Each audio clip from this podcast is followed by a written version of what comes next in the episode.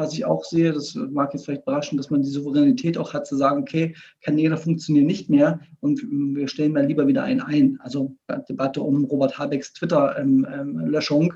Und da gab es ein paar andere Fälle auch mittlerweile. Also dass das heißt, nicht mehr jetzt heißt höher, schneller, weiter, noch mehr, mehr, mehr Kanäle für, für jeden einzelnen Politiker, sondern dass man jetzt auch sagt, okay, lass uns doch auf die konzentrieren, auf die ich Lust habe, auf die Spaß, die mir Spaß bereiten und die mir vielleicht auch natürlich strategisch am meisten bringen und jetzt nicht alles zu machen, weil der Konkurrent es auch macht.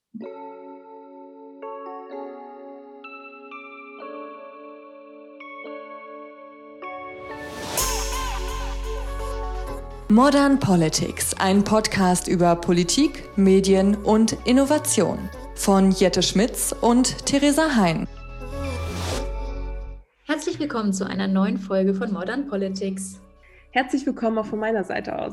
Ja, wir hoffen, dass ihr ein schönes und äh, ruhiges Weihnachtsfest hattet. Das Jahr neigt sich jetzt dem Ende entgegen und diese Folge wird auch die letzte Folge in diesem Jahr sein. Es war sehr ereignisreich, sehr bewegend. Äh, das gilt aber sicherlich für alle von uns. Oh ja, und dem äh, kann ich mich definitiv anschließen. Und was wir auch gesehen haben, dass sich wirklich viel verändert hat. Gerade vor allem Corona hat digitale Kommunikation beschleunigt und auch grundlegend verändert. Ja, und deswegen wollen wir jetzt diese Folge mal zum Anlass nehmen, auf das Jahr 2020 zurückzublicken, aber auch schon mal einen Blick in das kommende neue Jahr zu werfen. Ähm, das wird ja politisch besonders spannend. Es stehen Landtagswahlen an, Kommunalwahlen, aber vor allem auch die Bundestagswahlen. Also man kann quasi von einem Superwahljahr sprechen. Oh ja, und da bin ich auch schon wirklich sehr gespannt auf das kommende Jahr. Und äh, den besten Riecher und am aufmerksamsten ist als Experte hierfür Martin Fuchs oder auch der Wahlbeobachter, wie er sich auf Twitter nennt. Martin ist selbstständiger Politikberater für Regierungen, Parlamente, Parteien, Fraktionen und Politiker und schreibt auch auf seinem Blog Hamburger Wahlbeobachter über Hintergründe und Analysen aus der Politik und dem Internet, wo auch viele spannende Gastbeiträge zu finden sind. Lieber Martin, herzlich willkommen in unserem Podcast und Dankeschön, dass du dabei bist. Moin, moin, hallo ihr beiden. Ja, moin, auch von mir ein herzliches Willkommen nach Hamburg. Da bist du gerade, richtig? Korrekt, genau, da bin ich. Ja. Im kalten, nassen Hamburg. Ah, in Berlin ist auch nicht besser. ähm, ja, schön, dass du da bist. Ähm, wir kennen dich ja auch vor allem über Twitter unter dem Namen Wahlbeobachter, wo du besonders ähm, für politische Kommunikatoren über spannende Trends, Best Practices, aber auch ein bisschen kritische Themen berichtet. Ähm, aber dein, hinter deinem Wirken steckt ja auch noch viel mehr. Deswegen stell dich doch gerne noch einmal kurz vor. Ja, ich bin äh, Martin Fuchs. Ich bin nicht mehr Teil der Digital Natives und auch nicht der Generation Z, sondern bin ein, ein mittelalterweißer Mann und beschäftige mich seit ungefähr elf, zwölf Jahren jetzt mit politischer Kommunikation im Netz. Habe davor als Lobbyist in Berlin gearbeitet, schwerpunktmäßig und war davor Sprecher der ostdeutschen Studierenden zum Beispiel. Also habe immer etwas im politischen Bereich gemacht, aber nie in der ersten Reihe, sondern in der zweiten. Und da fühle ich mich auch am wohlsten.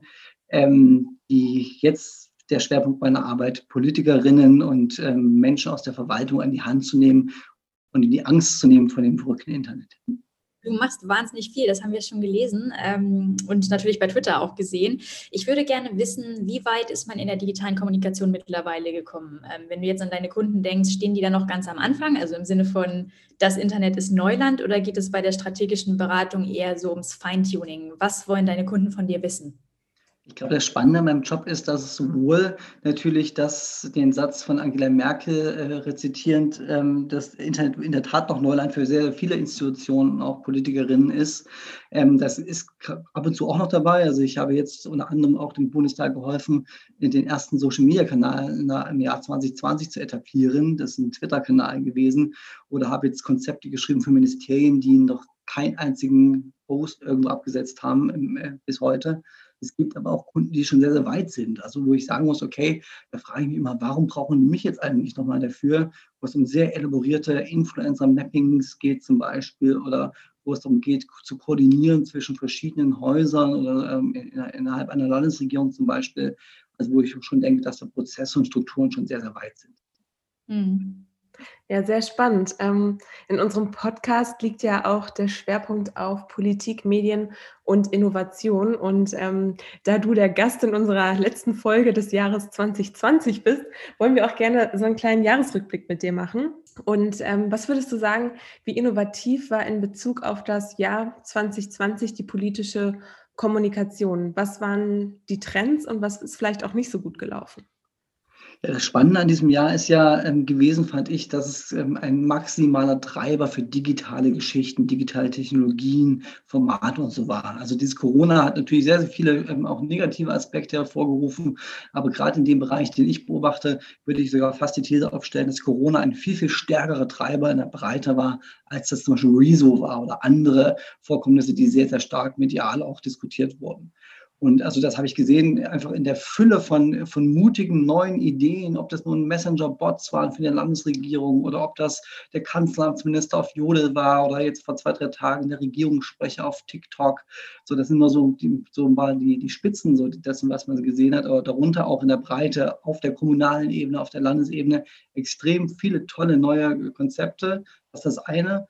Und zum Zweiten, ich habe auch das Gefühl, dass das Kulturelle, was ich ja immer so als relevant empfinde, viel, viel stärker ähm, in, der, in der Breite sich verstanden wurde, warum das Internet relevant ist und wie man es vielleicht auch nutzen kann. Also die Technik ist das eine, das versteht man relativ schnell, wenn man sich mal damit beschäftigt, aber auch dieser kulturelle Zugang zu Netzwelten, ich glaube, das äh, dafür war 2020 extrem wertvoll.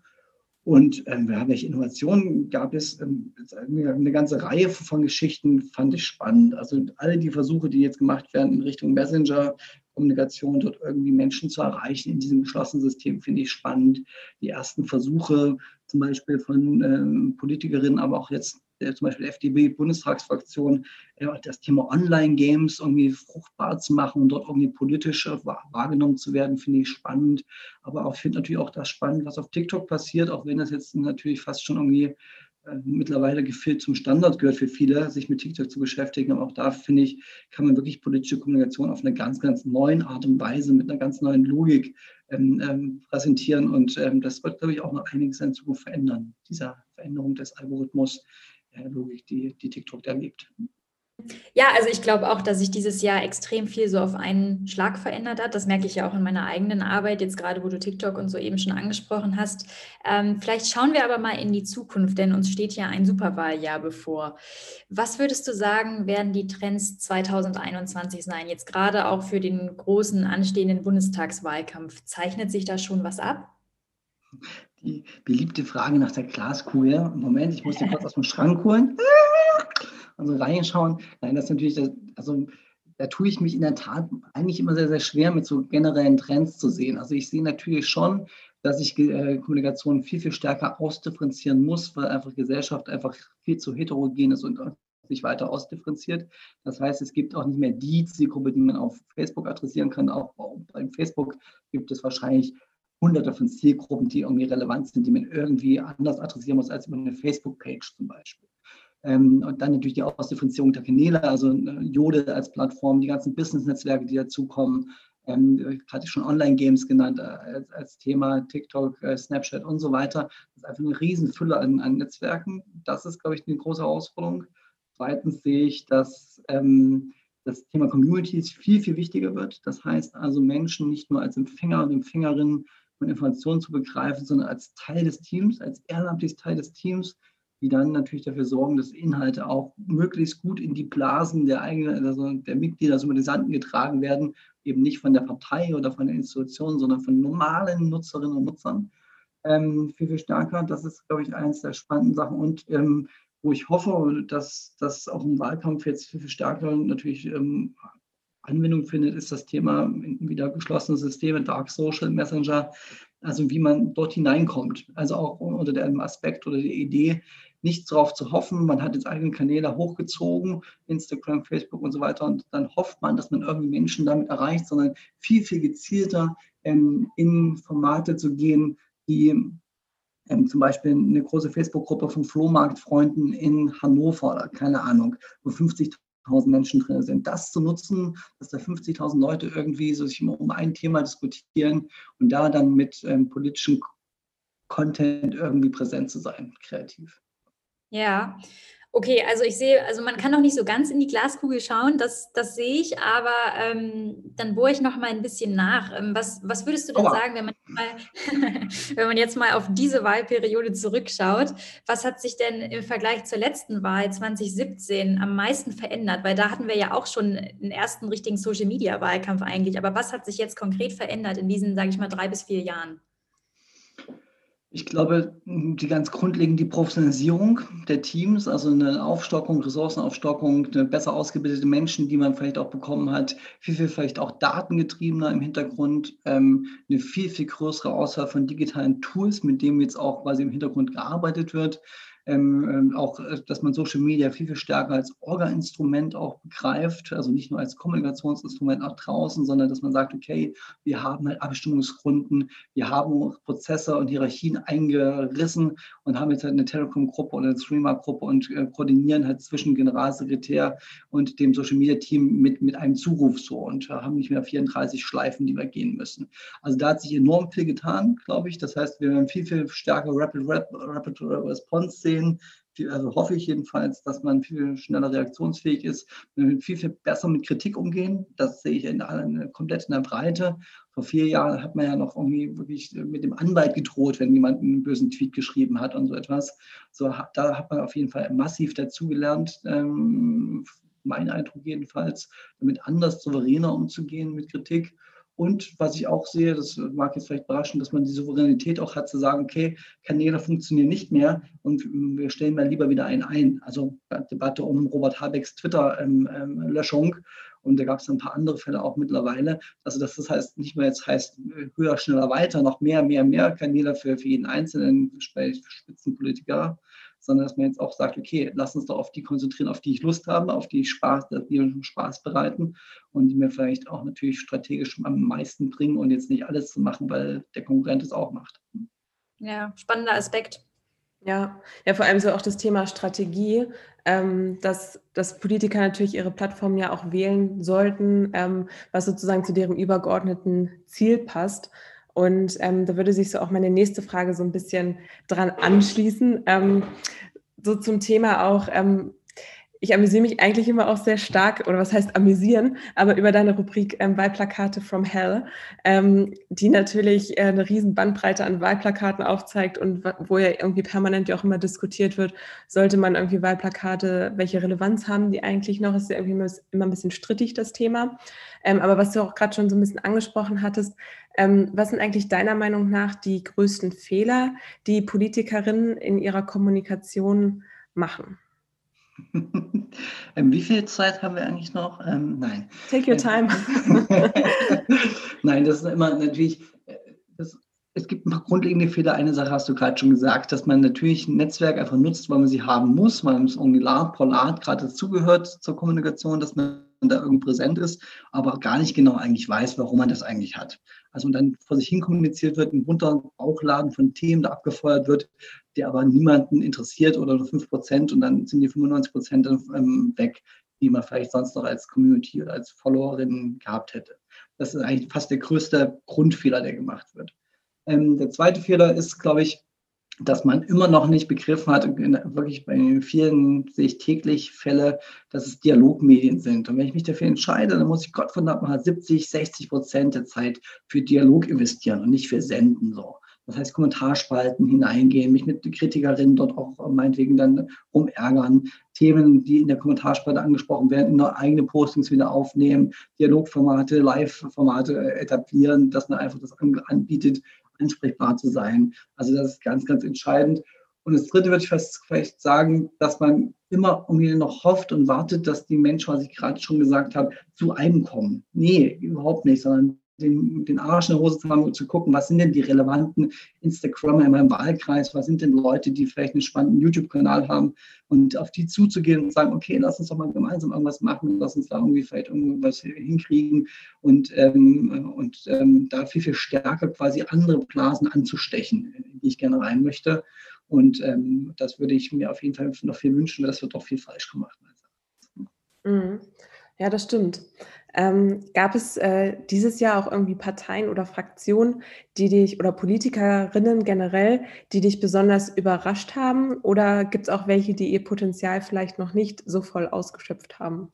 Ähm, ja, es gibt eine ganze Reihe von Politikerinnen, die mich sehr überrascht haben. Also unter anderem, jedenfalls bis zum Skandal, ähm, Philipp Amthor und sein Instagram-Game, was mich ähm, wirklich in der Tat sehr überrascht hat, weil er bisher überhaupt nicht social mäßig irgendwie affin ähm, unterwegs war. Und da hat er entweder gute Leute im Umfeld ähm, oder jemand oder er selbst äh, ist auf mal gute Ideen gekommen. Auf jeden Fall haben sie sehr, sehr gut verstanden, wie man dieses Instagram bedient und wie man dort sich eine relativ schnell eine digitale Marke aufbaut, die an Christian Lindner und ähm, andere große Instagram-Accounts schnell rangekommen ist. So. Jedenfalls bis zum Skandal, da ist es so ein bisschen dann auch in Stocken geraten. Ähm, das hat mich sehr überrascht. Ähm, dann lauter die Geschichten, oder sehr, sehr viele Geschichten, die, wenn wir gerade in Hannover gesprochen haben, ähm, die äh, Timo Welkner aus Osnabrück, der im Europäischen Parlament sitzt, äh, macht äh, für die SPD. Wirklich, das sind sehr, sehr viele wirklich hochspannende Sachen dabei, die ich wirklich toll finde, die da passieren. Und dann gibt es so auf TikTok Leute, die ich überhaupt nicht auf dem Schirm hatte. Ein Lutz Liebscher, MDL der SPD aus Thüringen oder ein Matthias Beer, ein CSU Bürgermeister aus Bayern, den ich noch nie von gehört habe, die wirklich tolle Sachen machen ähm, auf TikTok und, und irgendwie für mich zeigen, dass man sowohl seriös als auch TikTok-Kultur zusammenbringen kann und da wirklich ähm, auch mit tollen Reichweiten Politik erklären kann. Hm. Darauf wollten wir nämlich eigentlich direkt als nächstes hinaus, weil wir haben gesehen, dass du dich eben auch viel so mit Bewegtbild-Content auseinandersetzt, eben besonders auch mit TikTok und dem dortigen Auftritt von PolitikerInnen. Ähm, also du würdest quasi sagen, TikTok auf jeden Fall machen, weil ich finde, du hast vorhin schon mal gesagt, es sind einige Politiker oder Politikerinnen auf TikTok, aber bisher sind es doch eigentlich noch gar nicht so viele, oder? Weil ich habe bis jetzt immer eher den Eindruck gehabt, auch wenn ich mir so andere Accounts mal angeguckt habe, dass das eigentlich noch im Kommen ist, weil viele sich da vielleicht auch ein bisschen zieren aus politischen Gründen. Mhm. Ja, also war vielleicht so ein bisschen in meiner eigenen Wahrnehmung, der sich täglich damit beschäftigt und täglich quasi zehn Anfragen bekommt, Herr Fuchs, Herr Fuchs, müssen wir jetzt TikTok machen und wie stellen wir das am besten an, habe ich jetzt den Eindruck, dass die Welle gerade sehr, sehr stark ist. Vielleicht, aber in der Tat so richtig gute, viele Best Practice gibt es noch nicht. Da bin ich bei dir. Ähm, und ähm, ich glaube, einer der größten Hemmschuhe oder größten vielleicht Ängste ist, äh, ist wirklich die Skandalisierbarkeit. Das heißt, ich bin dabei, also auch zum Beispiel, wenn die FDP-Fraktion im Bundestag jetzt ganz toll TikTok macht, ich glaube, da gibt es ja eine oder andere Menschenrechtspolitiker, ähm, Politikerinnen äh, in der Fraktion, die es nicht so ganz so toll finden, dass man jetzt auf, diesem, auf dieser Plattform unterwegs ist. Also ich glaube, es ist schon noch eine große Angst auch dabei, zum einen, was das Thema Daten angeht. Wo fließen die hin? Was machen die Chinesen in Anführungsstrichen jetzt mit den Daten? Werden die genutzt, um KIs zu trainieren und dann Uiguren weiter zu unterdrücken und so weiter? Das weiß man alles nicht. Ähm, und das, äh, das Zweite ist natürlich, dass man irgendwie in einem eigentlich privatwirtschaftlich unabhängigen Unternehmen, weil das ja eigentlich ist, immer noch irgendwie unter, unterstellt, dass es irgendwie ganz nah an der kommunistischen Partei dran ist und dann natürlich die aufwertet, indem man das jetzt als ähm, politische Marke in Deutschland nutzt, das Netzwerk. Ähm, genau, da wird, glaube ich, so ein bisschen auch in zweierlei Maß gemessen, weil natürlich auch die großen amerikanischen Netzwerke sich, glaube ich, das, was, was das Thema Datenschutz und so angeht, ähm, nicht, nicht viel nehmen von dem, was, was TikTok tut. Ich habe eher sogar noch den Eindruck, dass TikTok sehr genau gelernt hat aus all den Skandalen, die in den letzten Jahren passiert sind, diese Fehler nicht zu machen und schon darauf zu achten, dass man eben eine ganz andere Moderationskultur hat, eine ganz andere, vielleicht auch Filterkultur, kann man auch angreifen, auch kritisieren, hat, dass Sachen irgendwie gar nicht so in den Umlauf kommen, die vielleicht bei Facebook ganz normal sind, verfassungsfeindliche Sachen und so weiter. Also ich glaube, da ist TikTok schon sehr weit, aber trotzdem ist die Angst trotzdem noch sehr, sehr verbreitet, da bin ich bei dir. Mhm. Ja, da hast du recht. Bevor wir jetzt zum Ende unserer Folge auch kommen, ähm, nochmal so ein bisschen Richtung äh, Manöverkritik. Denn als äh, Jette und ich unseren Podcast gestartet haben, meinten wir auch, oh nee, nicht noch ein Podcast. Und irgendwie hat man ja auch mit dieser Aussage, sage ich mal, recht. Und ähm, mir selbst fällt auch gerade auf, dass super viele PolitikerInnen entweder schon irgendwie jetzt einen Podcast haben, an einem Konzept schreiben oder einen starten wollen für die Kommunalwahlen oder anstehenden Landtagswahlen oder Bundestagswahlen. Ähm, wie stehst du selbst zum Thema Podcast? Also das ist fast so ähnlich, glaube ich, wie bei TikTok, weil ich natürlich das ein bisschen versuche auch zu verfolgen, wie viele wirklich ähm, Podcasts von Politikerinnen es auch gibt. Und so viel sind das gar nicht. Ich glaube, wir sind insgesamt von wirklich allen Ebenen im Bundestag, Europaparlament, Landesparlamente, also MDLs, bei ungefähr 30 Podcasts, die wir gerade haben. Und davon sind auch nur 10, 15 aktu äh, wirklich aktuell ge gehalten. Also so viel sind das gar nicht. Es gibt natürlich Unmengen Podcasts über Politik. Also da bin ich bei euch also ähm, von klassischen Medien, aber auch von anderen tollen Anbieterinnen wie euch. Und da ist schon eine große Schwemmung, wo, wo ich mich auch frage, wer soll alles sich anhören. Aber ich glaube, gerade in der Nische, also gerade wenn ich der, der erste Bürgermeisterkandidat in Stuttgart bin, zum Beispiel jetzt im Wahlkampf, der einen Podcast macht oder einer der ersten und so wirklich tolle kommunalpolitische Themen aufbereite und dort mir die Zeit nehme, die den Podcast auch ähm, ermöglicht und dort äh, über Kommunalpolitik zu reden, dann sehe ich da ein Riesenpotenzial auch immer noch. Also es braucht natürlich jetzt nicht den 34. Podcast zur sozialen Gerechtigkeit. Also da, da wenn es da schon 30 gibt, dann brauchen wir nicht den 34. oder 32. noch aufmachen.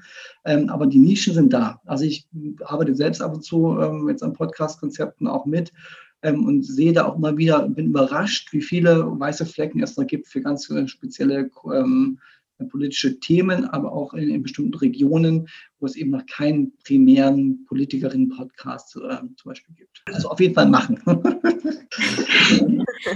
Also ich glaube, wir könnten noch fünf Stunden weiterreden. Deswegen würde ich einfach mal vorschlagen, wir treffen uns nach dem Bundestagswahlkampf nochmal und machen nochmal eine nächste Folge. Dann können wir nämlich nochmal zurückblicken. Ähm, bevor wir uns jetzt aber verabschieden, äh, gibt es wie immer noch unsere fünf kurzen Fragen zum Schluss. Ähm, ich würde sagen, ich fange direkt einfach mal an, Theresa, ja? Ähm, Frühaufsteher oder Nachteule? Frühaufsteher. Deine durchschnittliche Bildschirmzeit? Ähm, keine Ahnung, zehn Stunden. Zehn Stunden, ja, das ist, ich habe ich hab nicht ganz so viel, glaube ich. Ähm, äh, TikTok oder Reels? TikTok. Das schlimmste Wahlplakat from Hell. Ah, jetzt fällt mir der Name nicht ein. Das war ein SPD-Abgeordneter aus dem Bundestag, der äh, sich als Förster verkleidet, verkleidet, hat und dann einen Baum ähm, mit einem Axt bearbeitet hat, auf dem Donald Trump drauf war. Und das war irgendwie ja, America Förster oder so ähnlich. Also es war wirklich ein wirklich cringe Best, äh, best of. Ja, wirklich, ja. Ja, das, das klingt irgendwie unglücklich. ähm, äh, worauf freust du dich denn am meisten im neuen Jahr? Mm, dass ich Vater werde. Oh. ja. Sehr schön. Ja, dann äh, würde ich sagen, das ist ein super tolles Schlusswort. Ähm, ganz lieben Dank für deine Zeit, dass du mitgemacht hast. Ich glaube, wir haben äh, sehr, sehr viel gelernt. Auf jeden Fall, wirklich ganz äh, vielen lieben Dank und wir wünschen dir alles Gute fürs neue Jahr. Vielen Dank euch beiden. Danke, dass ich hier sein durfte. Vielen Dank fürs Zuhören. Wir hoffen, dass es euch gefallen hat und wir freuen uns auf euer Feedback, auf Fragen und Anregungen für Themen und neue Gäste. Ihr könnt uns immer über unsere Social Media Kanäle erreichen. Wir sind einmal auf Instagram vertreten unter dem Namen Modern Politics Podcast und auf Twitter unter Modern Politics. Also schreibt uns dort gerne euer Feedback und Anregungen und wir freuen uns auf das nächste Mal. Macht's gut und bis bald.